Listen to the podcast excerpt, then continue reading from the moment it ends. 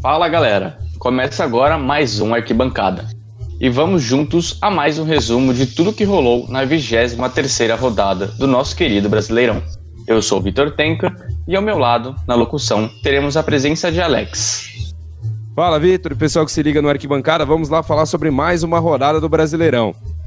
Para completar nosso time, nos comentários, Gabriela Giordani Olá, ouvintes, Vitor, Alex, João. Estou muito feliz de participar mais uma vez da Arquibancada e vamos nessa.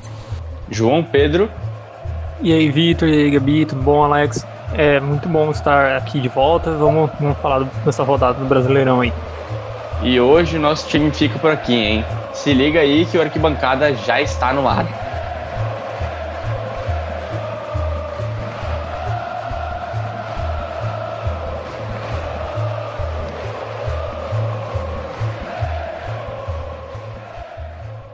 Em mais uma semana, o Arquibancada traz todas as informações do que ocorreu com as quatro grandes paulistas e como o líder do campeonato está. Para começarmos a falar da 23ª rodada do Brasileirão, vamos com o líder Atlético Mineiro, que venceu o Botafogo por 2 a 1. O Galo, apesar de perder um pênalti, segurou a liderança em mais uma rodada. O São Paulo entrou de vez na briga pelo título e segue crescendo nos pontos corridos. O tricolor venceu o Bahia por 3 a 1 e com isso está a um ponto do líder Atlético Mineiro. Já o Palmeiras venceu com tranquilidade o Atlético Paranaense por 3 a 0 jogando em casa. O Verdão, que também está de olho no G4, está a cinco pontos do líder e na quinta colocação. O Santos enfrentou o esporte e logo abriu 2 a 0 na partida. Porém, o Leão buscou o empate e conseguiu um 2 a 2 mas o Peixe foi superior e fez mais dois gols, vencendo por 4 a 2 na Vila Belmiro. O Corinthians jogou na última quarta-feira e venceu o Curitiba por 1 a 0. Apesar do placar simples, a vitória foi essencial para o Timão, que está em 11º colocado. Com isso, o clube vai se afastando da zona de rebaixamento para alívio da Fiel. Vamos a um breve comentário. O brasileiro já está dando sinais de estabilidade de alguns clubes, ou ainda é incerto o que tem por vir? Bom, com certeza a tabela na parte de cima, apesar de ainda bem enroscada, com pouca diferença na pontuação entre o líder e até o sétimo colocado, com apenas cinco pontos de diferença, percebe que a disputa da rodada está cada vez mais acirrada. Mas ainda acredito que é arriscado dizer com uma certeza quem é o favorito ao título. Eu concordo com o que a Gabi falou, inclusive eu acho que né, o campeonato está bem dividido em duas, duas partes, né? O pessoal que briga em cima e o pessoal que briga embaixo para não, não tentar cair do primeiro ao oitavo são só seis pontos de diferença, mas do nono ao décimo sétimo, que é quem tá para fora da zona de. que é o primeiro da zona do Z4, tá também cinco pontos de diferença. Então, muita gente brigando para não cair, muita gente brigando para tentar disputar o título. Então, assim, tá bem diferente essas duas zonas, mas ali dentro qualquer coisa pode acontecer. Então, muita coisa ainda vai, vai mudar. É, realmente está todo mundo junto e misturado nisso aí. Mas para começarmos os nossos debates, vamos abrir os trabalhos com o líder Atlético Mineiro. O Atlético Mineiro venceu o Botafogo por 2 a 1 no Mineirão. Com a vitória, o Galo chegou aos 42 pontos e se manteve na liderança do Brasileirão. Savarino e Eduardo Sacha marcaram os gols do time mineiro, enquanto Marcelo Benevenuto marcou para o Botafogo.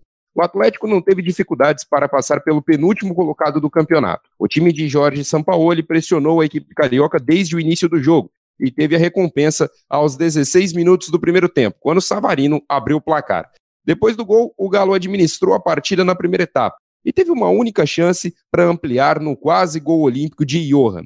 No segundo tempo, o time mineiro pressionou novamente, e fez o segundo gol aos quatro minutos, na cabeçada de Eduardo Sacha, após belo cruzamento de Savarino. O Botafogo descontou logo em seguida com Marcelo Benevenuto, também de cabeça após cobrança de escanteio. Apesar do gol, o Fogão não teve forças para buscar o empate. Na próxima rodada, o Botafogo enfrenta o Flamengo no sábado às 6h15 da noite no estádio Newton Santos. No domingo, o Atlético Mineiro recebe o Internacional no Mineirão, também às 6h15 da noite. E aí, pessoal, para vocês o Galo ainda está demonstrando gás para essa corrida do Brasileirão 2020? Ah, eu acho que, que sim, o, o Atlético voltou a, voltou a vencer, né? Ele veio de, de empate, se eu não me engano, no jogo anterior. Então tem, tem chances ainda, tem, tem gás. Jogou melhor o jogo, foi melhor do que o, que o Botafogo. É, mesmo com o Atlético tendo algumas semanas já com vários problemas de, de desfalques, então é, jogou bem melhor, 13 chutes contra só 4 do Botafogo, não, não deu chance pro, pro Botafogo jogar praticamente. Teve mais presença dentro de campo. O Keno perdeu o pênalti ali, que podia ter ampliado o placar, dado uma, uma segurança melhor pro, pro jogo. Mas, mas foi um jogo relativamente tranquilo. E pelo lado do Botafogo, né, o time não foi muito bem e chegou à quarta derrota seguida. Então continua ali na zona de rebaixamento, tem que se preocupar o time carioca também. Sim, só completando o que o João falou, acredito que o Atlético teve essa estabilidade no campeonato, teve surto de Covid-19 que atrapalhou com certeza o rendimento do clube e percebeu que o Atlético vencia de times mais difíceis perdia por times mais simples, como o Atlético Goianiense. Então, acredito que ainda o Atlético Mineiro tem muito para oferecer, mas tem que tomar cuidado, porque o São Paulo está na cola deles. Ah, sim, com certeza. É, eu acho que as notícias que tomaram o holofote aí do clube recentemente, acho que complementando um pouco o que vocês dois falaram em relação ao surto de Covid e tudo mais, é que os atletas Marrone e o Dylan Borreiro foram pegos, né, numa boate lá em Belo Horizonte, acho que foi ontem, ontem do, hoje a gente está gravando no dia 1 de dezembro, é, e a própria Galocura, né, torcida organizada lá do Atlético Mineiro, foi cobrar os jogadores em pleno, em plena entretenimento deles ali, acho que pegou o Marrone num momento um pouco inesperado, digamos assim, tem até os vídeos, é, mas isso acho que reflete um pouquinho essa situação um pouco do Galo e de muitos jogadores que moram lá para o BH, que parece que sempre acaba acontecendo novamente. E o tricolor segue firme na busca pela liderança. O que podemos falar sobre o São Paulo? Em um jogo marcado por polêmica do VAR, o São Paulo empatou em 1 a 1 com o Ceará no Castelão na última quarta-feira. A partida era válida pela 16ª rodada do Brasileirão. O tricolor começou pressionando e aos 10 minutos abriu o placar com um gol de Diego Costa. O Vozão só conseguiu ter boas chances no final da primeira etapa, depois de muito tempo sendo pressionado. No comecinho do segundo tempo, o time de Guto Ferreira conseguiu um empate com um gol de Léo Chu. O tricolor voltou a pressionar, mas parou no goleiro Richard. Um lance causou polêmica. O gol de Pablo pelo São Paulo, marcado aos 12 minutos do segundo tempo, foi anulado pelo Bandeirinha por impedimento. Após revisão do VAR, o gol foi confirmado. Porém, em uma segunda revisão feita após o reinício do jogo, o gol foi novamente anulado. Pelas regras, apesar do gol ter sido corretamente anulado, o lance não poderia ser avaliado novamente após o reinício da partida. O São Paulo poderia pedir anulação do jogo, mas optou por não entrar na justiça. Já no sábado, o tricolor enfrentou o Bahia e ganhou por 3 a 1. Todos os gols foram marcados no segundo tempo. Luciano fez dois e Arboleda mais um para o São Paulo. O Bahia descontou com Cleison. Luciano e Reinaldo foram os nomes do jogo. Luciano marcou um bonito gol de bicicleta e Reinaldo participou dos três gols do tricolor, com duas assistências e um arremesso lateral que deu origem ao primeiro gol do jogo. O próximo jogo da equipe de Fernando Diniz é contra o Goiás, na quinta-feira, às sete da noite, no estádio Ailé Pinheiro, em Goiânia. O São Paulo venceu e, com isto, está apenas um ponto da liderança. O torcedor pode criar esta esperança de possível título?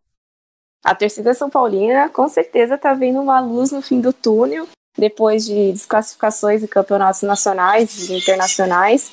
Então, eu acredito que seja totalmente natural essa criar essa expectativa desse possível título, até porque o São Paulo ainda tem jogos em atraso, que pode mudar muito ainda a tabela do Brasileirão. E se souber fazer seu dever de casa, com certeza vai estar dando trabalho tanto para o Atlético como também para os outros times que também estão na disputa. O Flamengo que não jogou essa rodada que foi adiado devido a Libertadores pelo jogo que ele tem, também, caso vencesse, também estaria na, na disputa de pontos entre os dois. Então, se o São Paulo conseguir manter essa estabilidade que está no, no, campeonato, está disparando para os pontos corridos, acredito que seja um time que tem uma chance de conseguir levantar a taça. Vamos ver que ainda tem muito, muita rodada pela frente.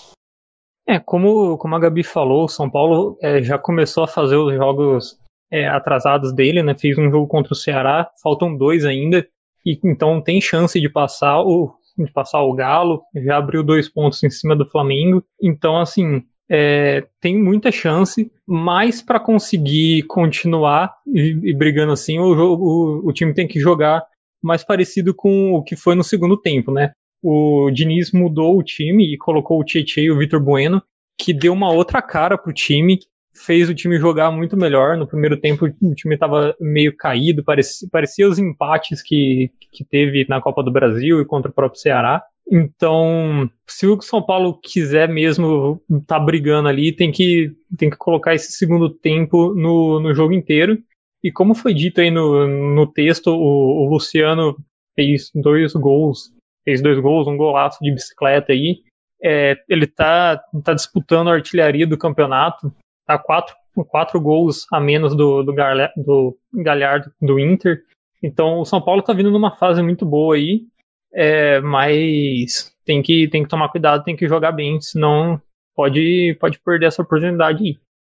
É, para ajudar o torcedor São Paulino aí, eu vou ajudar o torcedor São Paulino a se empolgar igual o Alex. É, para quem não sabe, uma curiosidade é que o São Paulo é, conseguiu um feito que poucos times brasileiros conseguiram até agora na era dos pontos corridos, que é ter perdido apenas dois jogos até a 21ª rodada. É, quatro clubes apenas conseguiram isso, dois deles foram Fluminense em 2012 e Corinthians em 2017. Esses clubes ganharam o Campeonato Brasileiro e os outros foram justamente o São Paulo em 2018 e o Palmeiras em 2019. É só uma outra curiosidade que eu queria levantar aqui para aqueles que acham que o São Paulo está rolando algum esquema de corrupção aí com a CBF, é, o São Paulo acabou de fazer um acordo e a CBF vai arcar com os gastos da viagem para alguns dos jogos adiados que o São Paulo vai ter que fazer, mais especificamente a partida contra o Goiás. Então fica aí a, a dúvida, né? Se o São Paulo não é o time da CBF. Senti a cutucada, hein? Bom, mas teorias das, das conspirações à parte. E aí, tá curtindo o novo formato do Arquibancada? Conta pra gente nas nossas redes sociais. É Rádio Nesp Virtual no Facebook e arroba Bauru no Instagram. Tudo junto. Assim, a gente encerra o nosso primeiro bloco. Mas fica ligado que a gente volta já.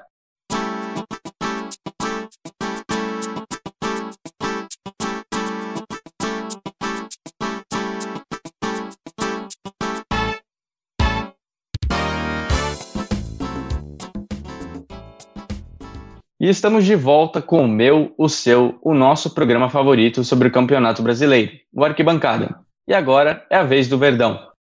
Jogando em casa, o Palmeiras venceu o Atlético Paranaense por 3 a 0. Com a vitória, o Verdão colou no G4 e soma 37 pontos na quinta colocação do Campeonato Brasileiro. O time paulista controlou a bola desde o início do jogo e o gol saiu logo aos 7 minutos do primeiro tempo com Patrick de Paula. O Palmeiras fez o segundo gol com o Rony, na infalível lei do ex, aos 34 minutos de jogo. Mesmo com 2 a 0 no placar, o Verdão continuou pressionando e Rony fez o terceiro gol, sacramentando a vitória do Alviverde. O Palmeiras deu poucas chances para o Furacão e ainda desperdiçou oportunidades no fim do jogo e acabou terminando o jogo em 3 a 0. A partida foi marcada por desfalques dos dois lados, com as duas equipes sofrendo com surtos de casos de Covid-19 em seus elencos. Mesmo com casos positivos no time titular, Abel Ferreira vem fazendo um ótimo trabalho com o elenco palestrino, e esse jogo foi mais uma prova do potencial do técnico português. Na próxima rodada, o Palmeiras enfrenta o Santos na Vila Belmiro. O jogo acontece no domingo, às quatro da tarde. Já o Furacão viaja para o Rio de Janeiro e joga contra o Fluminense no Maracanã, às sete da noite no próximo sábado. Bom, o Palmeiras está com seu elenco voltando aos poucos dos desfalques corona, do coronavírus, mas não impediu o Verdão de vencer e o Abel Ferreira já está concretizando o seu trabalho?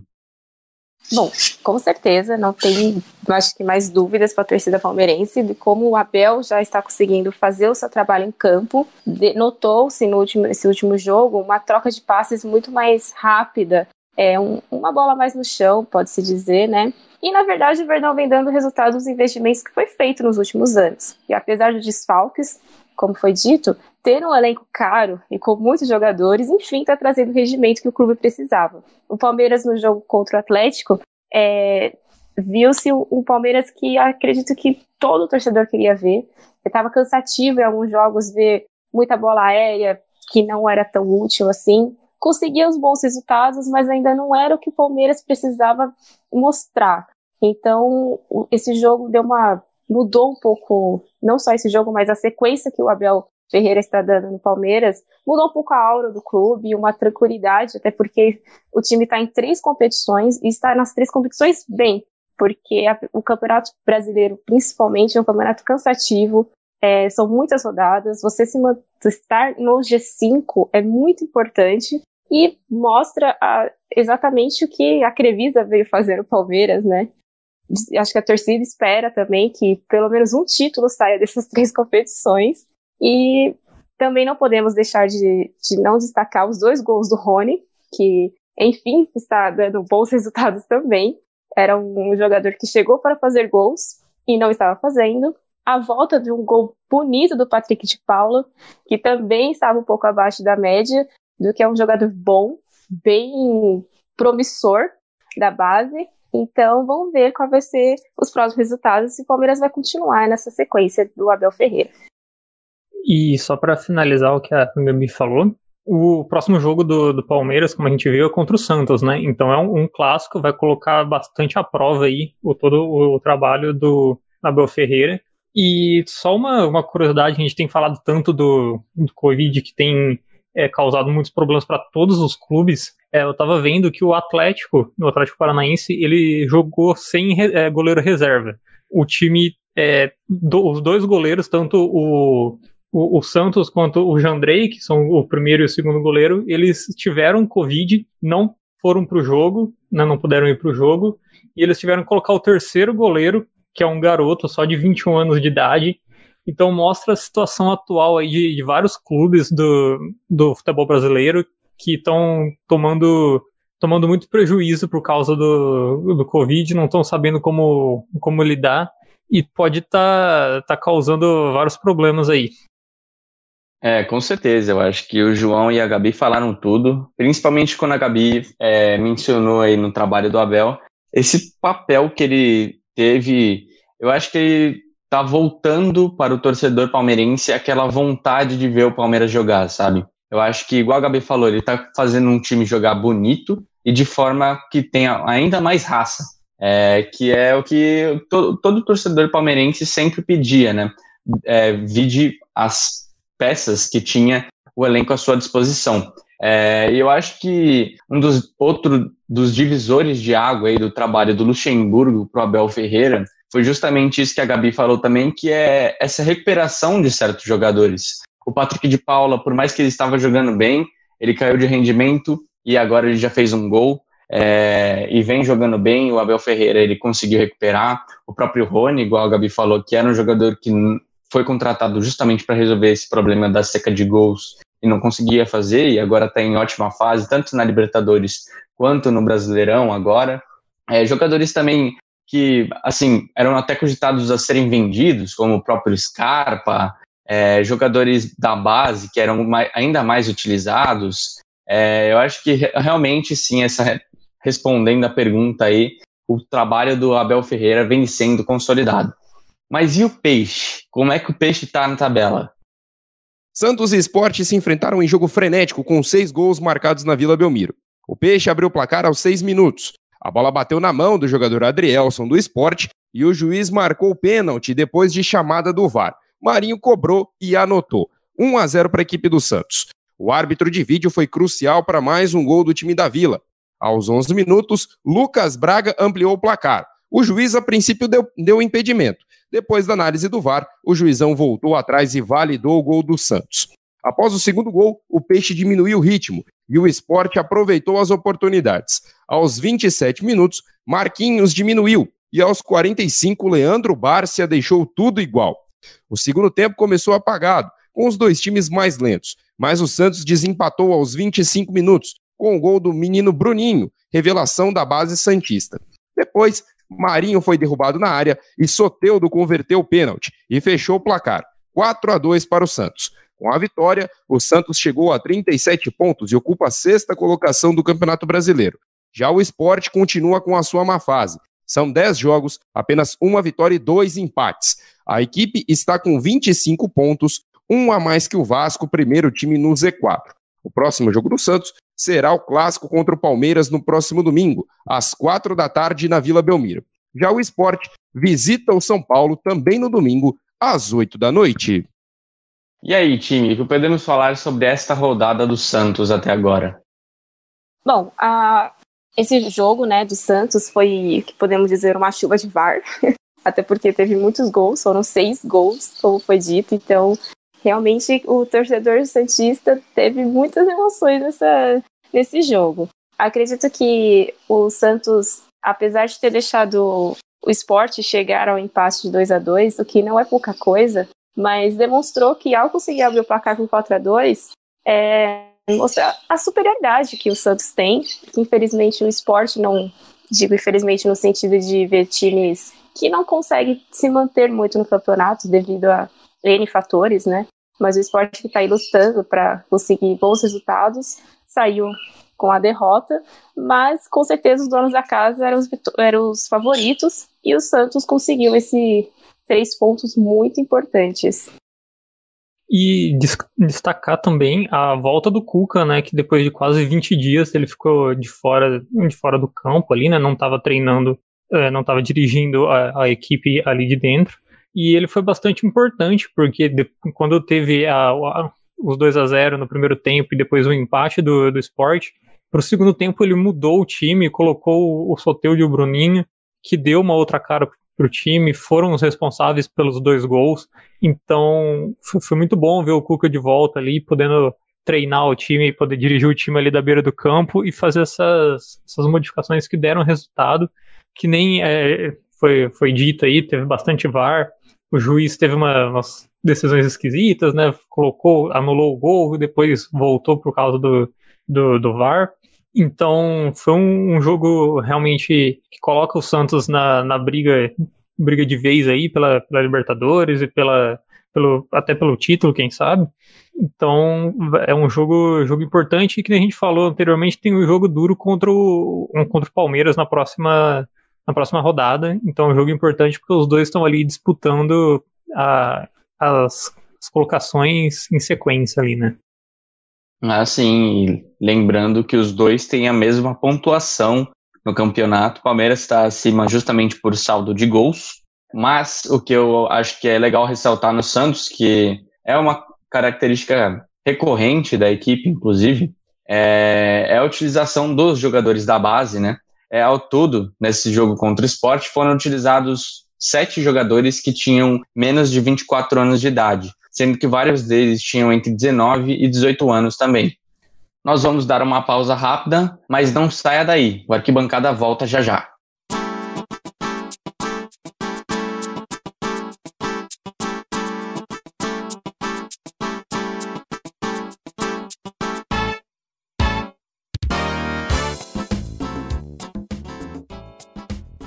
Estamos de volta para o último bloco dessa edição do Arquibancada. E eu queria saber de você, ouvinte, o que você está achando desse novo formato do programa? Tá curtindo? Conta pra gente lá nas redes sociais da rádio, é Rádio Nesp Virtual no Facebook e arroba Ruve Bauru no Instagram, tudo junto.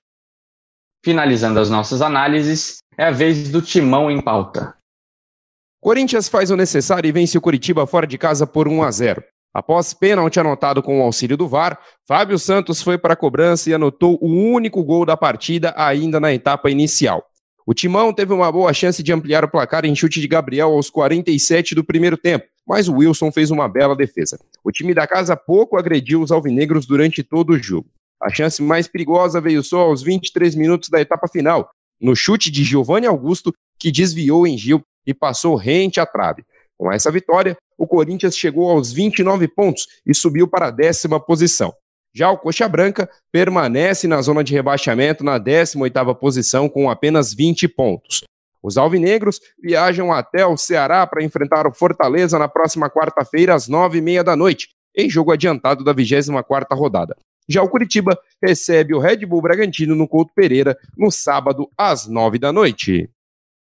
o resultado positivo mudou o cenário no Timão, que vale lembrar teve sua eleição presidencial no último sábado. A Fiel pode acreditar em uma mudança na diretoria? Vai também refletir dentro de campo?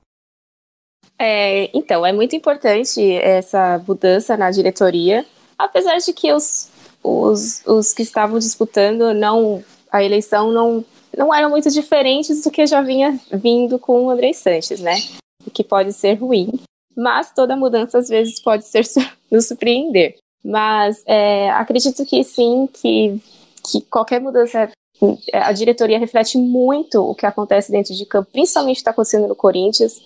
O Corinthians conseguiu esses três pontos, que foi um jogo morno, não teve grandes é, espetáculos no, no, time, mas qualquer ponto para o Corinthians é de extrema importância. Então, até porque o Corinthians entra em campo e consegue abrir o placar, por exemplo, mas a, a, você percebe que o torcedor fica naquele receio de que vai levar gol. É um, ficar o a 0 foi acho que maçante para quem estava assistindo o jogo com medo de que se, no finalzinho o Curitiba conseguisse empatar e aí tudo ia por água abaixo que está acontecendo em muitos jogos é, apesar do Corinthians ter tido uma boa atuação contra o Grêmio que foi uma coisa que não acontecia mesmo não ter ganho mas foi com, como se tivesse ganho no 0 a 0 mas vindo essa nova diretoria é, e, apesar de não sei se vai ser a solução de todos os problemas do Corinthians, principalmente financeiros, pode vir a trazer resultados positivos, já que o Corinthians, que estava na zona de rebaixamento, conseguiu se distanciar, mas ainda não está numa zona confortável, podemos dizer assim, né? É, eu acho que isso é o mais importante para o Corinthians, que é se afastar da zona de rebaixamento, né? Quanto mais longe conseguir, melhor. Depois pensa em jogar bonito, depois pensa em título, depois começa a mudar os planos. Agora tem que se afastar da zona de rebaixamento. E a Gabi tava falando de, do, da apreensão dos torcedores corintianos, né? E assim, o time já vinha de quatro, de quatro jogos sem vencer. Antes do jogo, o Cássio se machuca e não vai pro jogo. Colocam o, o Walter, que não tinha jogado pelo, pelo Corinthians nessa temporada ainda. Então foi toda uma apreensão para o torcedor corintiano de esperando que talvez fosse outra derrota ou que o gol de empate viesse. Então foi realmente um jogo muito importante trazer essa vitória e superar todos esses, esses empecilhos e conseguir se afastar da zona de rebaixamento. E agora é focar em ir subindo aos pouquinhos, mesmo que seja jogos feios, jogos pelo placar mínimo, mas o importante pro, pro torcedor e pro Corinthians é ir se afastando aos poucos aí da zona de rebaixamento. É, só para adicionar um comentário geral, né? É, de todos os times aqui que a gente falou, acho que é uma das primeiras vezes que a gente comenta é, todos os, que todos os times venceram, né? No caso, na rodada do brasileiro, é bem difícil disso acontecer. É, mas eu acho que o mais importante que vem acontecendo, acho de forma recorrente também, são os surtos de coronavírus que é, aparentemente eles vêm crescendo cada vez mais é, conforme o campeonato vai avançando. Para você, ouvinte, quem foi o destaque da rodada? Você concorda com os palpites e chutes dos nossos comentaristas? Conta pra gente nas redes sociais. É Rádio Nesp Virtual no Facebook e arroba Bauru no Instagram. Tudo junto. Poxa, estamos chegando ao fim do nosso arquibancada, mas sem tristeza porque semana que vem estaremos aqui novamente, trazendo tudo sobre o nosso querido Brasileirão. Bom, ouvintes, queria agradecer mais uma vez essa participação nesse programa que eu gosto muito. Falar de Brasileirão é maravilhoso. Então, espero estar na próximas vezes aqui. E é isso, time. Valeu, galera. Fazia tempo que eu não vinha aqui na arquibancada comentar. Às vezes eu aparecia só para apresentar. Então, muito obrigado. Muito obrigado a presença de todos aí. Falou, até, até a próxima. Bom, rapaziada, só agradecer quem esteve aí conosco durante mais esse arquibancada. Também agradecer esse, o pessoal que esteve aqui junto conosco gravando nessa mesa composta virtualmente pelo Vitor, a Gabi e também o João. Um abraço para todos vocês e até a próxima. É isso aí. Muito obrigado pela sua audiência e até mais. O Arquibancada é uma produção do Núcleo de Esportes da Rádio Nesp Virtual. Roteiro de Gabriela Giordani, textos de Caio Chiosi, Felipe Uira, João Pedro, Matheus Antônio e Matheus Sena, Produção Nalu Dias, edição de Matheus Sena e coordenação geral Nalu Dias. O Arquibancada é uma produção do Núcleo de Esportes da Rádio Nesp Virtual.